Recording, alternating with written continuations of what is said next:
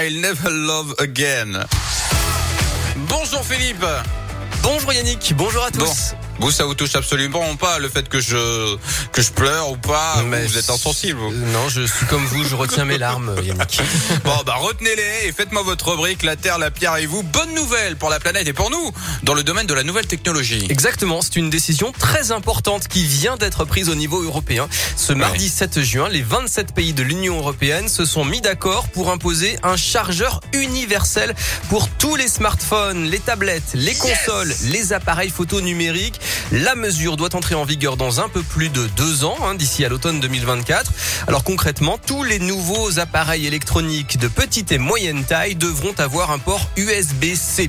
Alors je vais pas rentrer dans les détails techniques, j'en suis incapable, hein, mais en gros, l'USB-C c'est celui qui a une forme aplatie et un peu Oui. arrondie sur les côtés. C'est un chargeur euh, compact qui permet d'équiper des appareils fins et légers et qui permet aussi une grande vitesse de chargement. Alors voilà qui va vraiment nous faciliter la vie. hein. Un seul et même type de chargeur pour tous les appareils.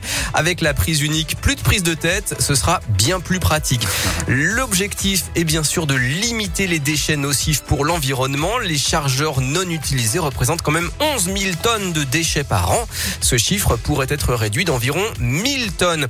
Autre avantage pour nous, eh bien, on ne sera plus obligé d'accumuler les chargeurs incompatibles pour Ah nos oui. différents appareils. hein. C'est donc un plus pour les droits des consommateurs.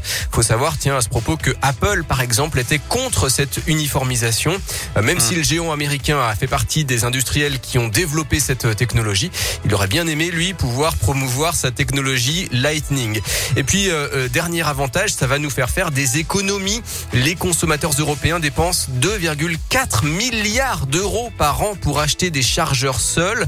Désormais, la vente d'appareils électroniques et de chargeurs sera découplée, ce qui permettra d'économiser au moins 250 millions d'euros par an selon la Commission européenne. Voilà, la prochaine étape, ce sera les ordinateurs portables.